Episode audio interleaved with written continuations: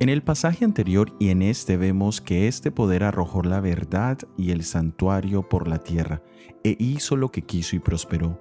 Los cambios hechos por el poder católico romano son bastantes, y se pueden resumir en el hecho de que la verdad, como está en Jesús, fue reemplazada por tradiciones humanas, oscurecida por superstición, y con su espíritu perseguidor pudo prosperar. La Biblia nos define como verdad a la palabra de Dios en Salmos 119, 160, los mandamientos de Dios en Salmos 119, 86 y a Jesús, que es la verdad personificada en San Juan capítulo 14, versículo 6. El santuario era el camino que nos llevaba a Jesús de acuerdo a Salmos capítulo 77 versículo 13. Y mucho más ahora que nuestro Salvador ministra en el santuario celestial, es importante que conozcamos todos estos elementos que Apocalipsis llama el Evangelio eterno.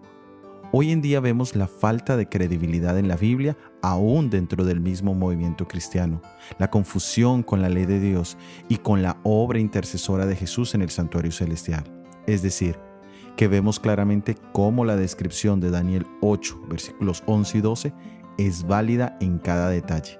Pero el Señor nos ha regalado el triple mensaje angélico que es la verdad presente restaurada en cada uno de estos puntos para que podamos ser libres, salvos y útiles en la salvación de otros. Soy Óscar Oviedo y este es el devocional Daniel en 365 días.